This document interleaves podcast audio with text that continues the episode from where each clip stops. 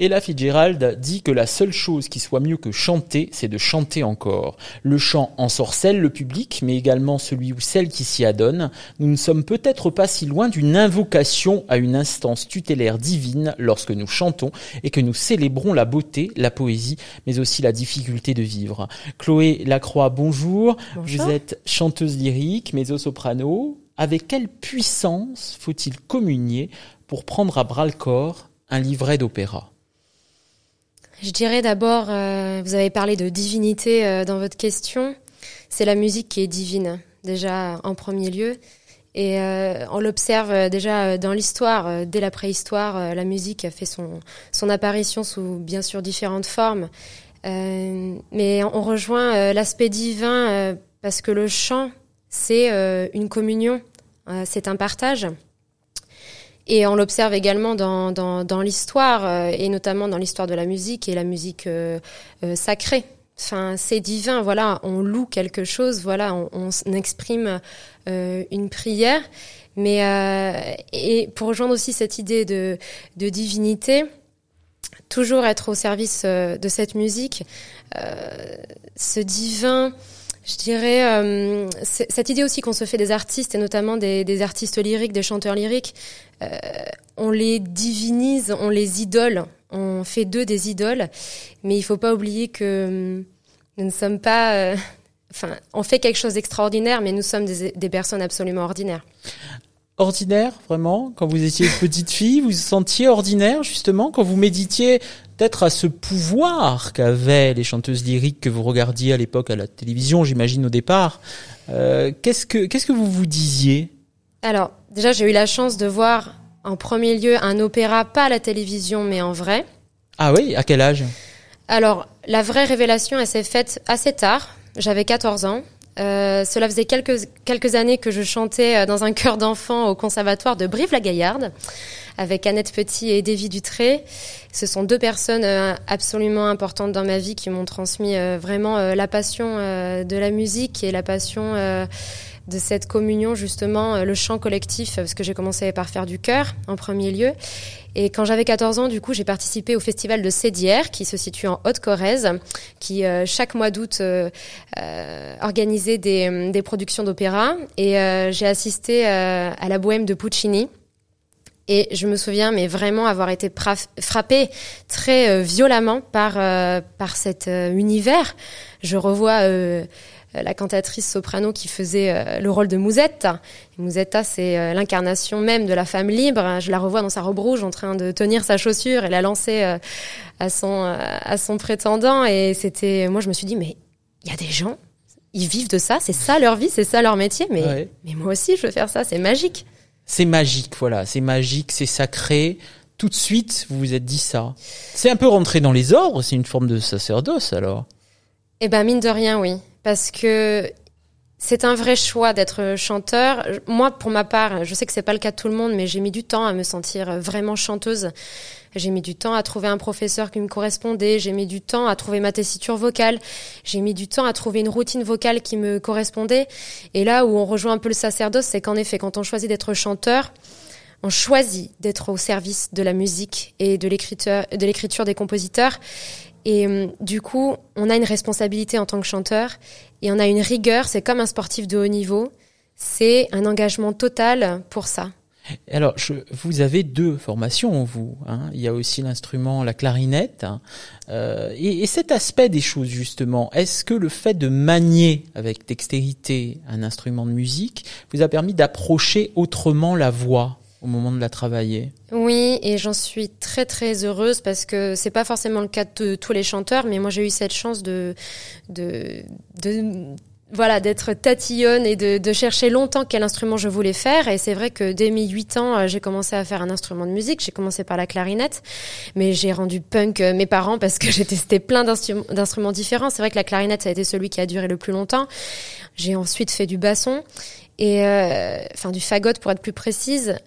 Mais cette, euh, cette pratique m'a donné euh, une ouverture euh, sur la musique, notamment symphonique, sur la musique instrumentale. C'est une culture qu'aujourd'hui je chéris vraiment parce que ça me nourrit aussi en tant que chanteuse. Je n'ai pas que des références vocales dans mes oreilles et dans ma tête.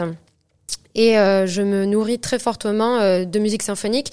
D'ailleurs, j'aime autant la musique vocale que la musique euh, symphonique. Pour moi, c'est c'est un langage que j'adore et qui me transporte et qui est indispensable. Vous êtes d'accord avec Cécilia Bartoli quand elle dit que la voix est quand même l'émotion pure, c'est l'instrument le plus pur au monde.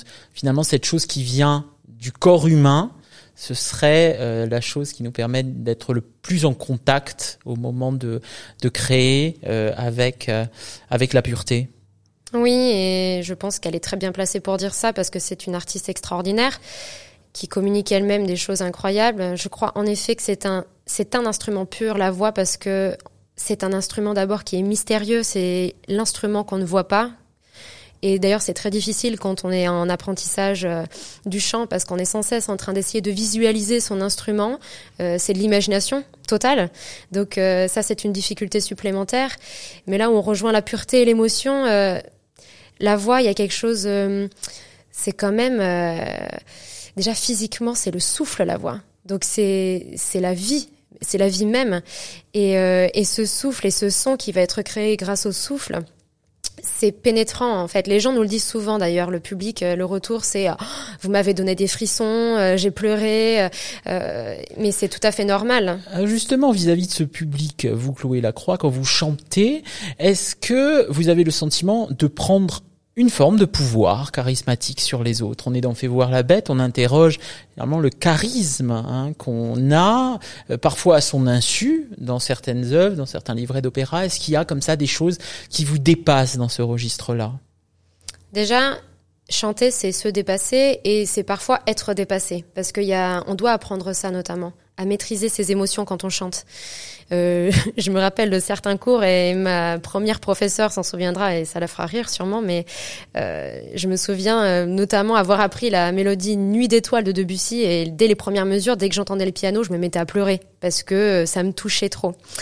Et, euh, et, je pense qu'en effet, en étant chanteur, vous le disiez dans votre introduction, on a un certain pouvoir. C'est vrai qu'il y a quelque chose qui est proche de l'envoûtement quand on chante. C'est assez hypnotisant au final. C'est vrai que dès qu'on se met à chanter, les gens sont vraiment focalisés sur nous, sur notre son, sur ce qu'on sur ce qu'on donne comme message parce qu'on ne fait pas seulement un son, si on véhicule un propos, et ça c'est très important.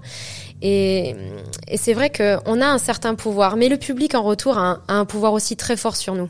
Oui, un public qui serait euh, froid, qui serait pas très sensible à un travail, euh, communiquerait, empêcherait la communion avec l'œuvre? Alors, je pense déjà qu'un public est toujours sensible, parce que qu'il aime ou qu'il n'aime pas, quelque part, ça leur fait forcément quelque chose.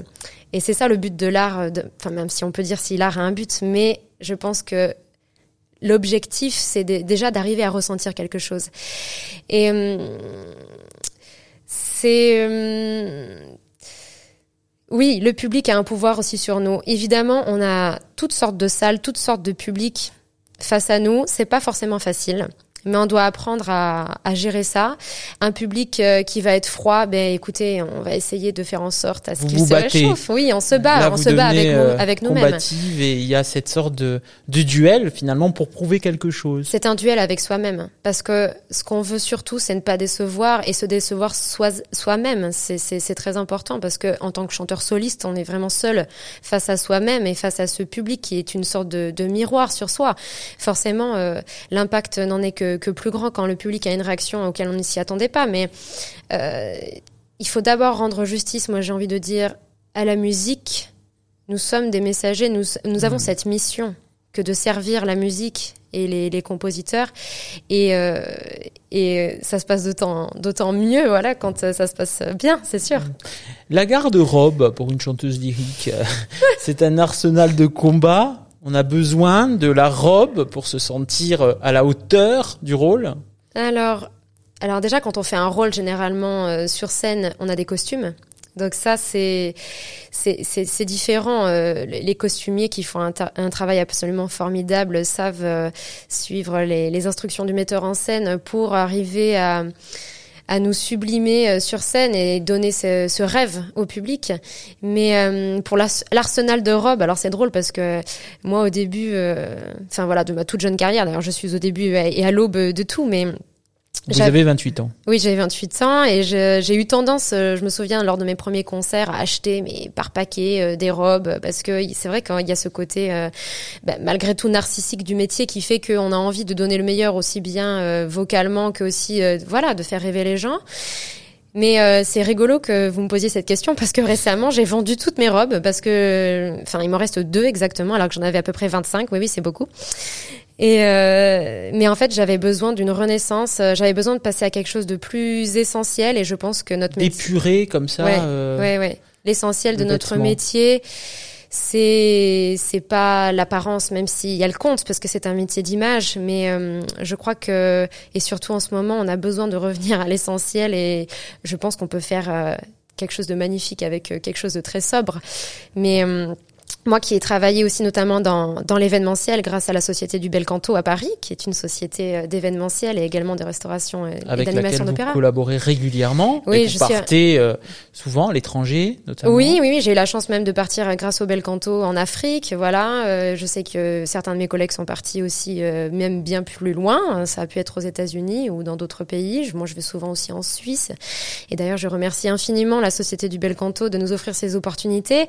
Et c'est vrai que notre agent artistique euh, Thérèse Viola euh, est très exigeante sur notre apparence et c'est vrai qu'elle a raison parce que euh, voilà, on fait une prestation, on est là pour faire briller les yeux des gens et parfois, ben une robe à paillettes, pourquoi pas. Une robe à paillettes, pourquoi pas. Et aujourd'hui, les paillettes, c'est fini.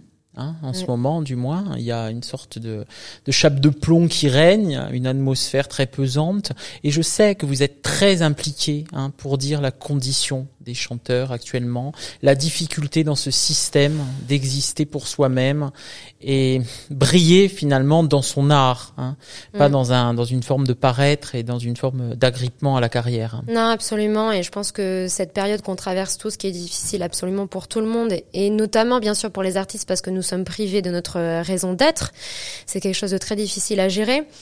Euh, j'espère et, et, je, bien sûr je compte euh, sur euh, notre public qui sera, euh, j'espère, au rendez-vous quand tout ça ira mieux et j'espère que ce sera le plus tôt possible. Mais euh, sachez que, que vous pouvez continuer à briller en nous soutenant, en nous écoutant, voilà, en écoutant nos enregistrements. Les opéras, les maisons d'opéra essayent de s'adapter au maximum en enregistrant en ce moment des, des productions. C'est exceptionnel, c'est la première fois qu'on enregistre autant d'opéras en intégralité sur scène. Je pense notamment à l'opéra de Bordeaux qui a enregistré avec Alpha Classique, euh, euh, la production de Péléas et Mélisandre euh, de Debussy, voilà, et avec des artistes exceptionnels. Donc je pense que notre profession, telle qu'on la connaissait avant, est probablement en train de changer. Mais j'espère quand même que nos salles vont réouvrir bientôt, car oui, c'est essentiel. Et oui, c'est, on en a besoin. On le voit en ce moment. Les gens ont besoin de culture. Sans la culture, ce pourquoi l'humanité a de mieux en, elle euh, n'existe plus vraiment. Merci beaucoup, Chloé Lacroix. Bah, merci à vous. Et je voulais rajouter aussi un petit mot. C'est que dans ce, dans cet univers du chanteur euh, lyrique euh, soliste, on peut parfois exercer une, profession absolument solitaire. Et cette période tend à, au changement. Et une association notamment a été créée solidaire. Voilà. Parlez-nous de cette association. Voilà, voilà, c'est une association qui s'appelle Unisson, qui a été créée par un collectif euh, d'artistes euh, lyriques indépendants.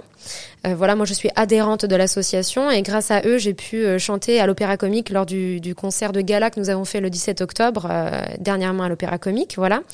Roselyne Bachelot était là d'ailleurs pour nous soutenir et un grand public. Voilà. Avec une belle robe? Alors, on avait toutes des belles robes, c'est vrai. On avait un petit dress code. C'était noir, blanc et rouge. On était nombreuses à être rouges d'ailleurs, mais ça a été exceptionnel et j'encourage tous les jeunes chanteurs qui sont en quête euh, de réponses, euh, voilà, à adhérer à cette association ou même de poser des questions à des gens qui font partie de, de ce noyau dur euh, et notamment ceux qui se posent beaucoup de questions autour de des limites d'âge. Ça, c'est quelque chose aussi dont j'aurais voulu parler. Euh, la limite d'âge euh, dans le chant, c'est quelque chose qui peut énormément freiner et euh, parce que oui, le jeunisme. Hein. Le jeunisme. Oui. C'est quelque chose en France de très présent mm. et c'est dommage parce que le chant lyrique, c'est une, une maturité physique de l'esprit aussi. Je vous l'ai dit, on met du temps parfois à se sentir chanteur et à être chanteur. Oui. Et dans un concours ou euh, dans des recrutements, c'est vrai qu'on devrait assouplir les, les limites d'âge parce que il y a des gens qui à 25 ans euh, ont encore besoin de temps et qui à 30 ans euh, ont des voix exceptionnelles et incroyables et, ont besoin d'être entendus et, et, les concours c'est souvent une vitrine pour nous, c'est là où on se fait repérer et, et je pense qu'on devrait voilà pousser les murs de tout ça. Merci Chloé, on retrouvera toutes les informations de l'association sur le site de Fais voir la bête. Absolument.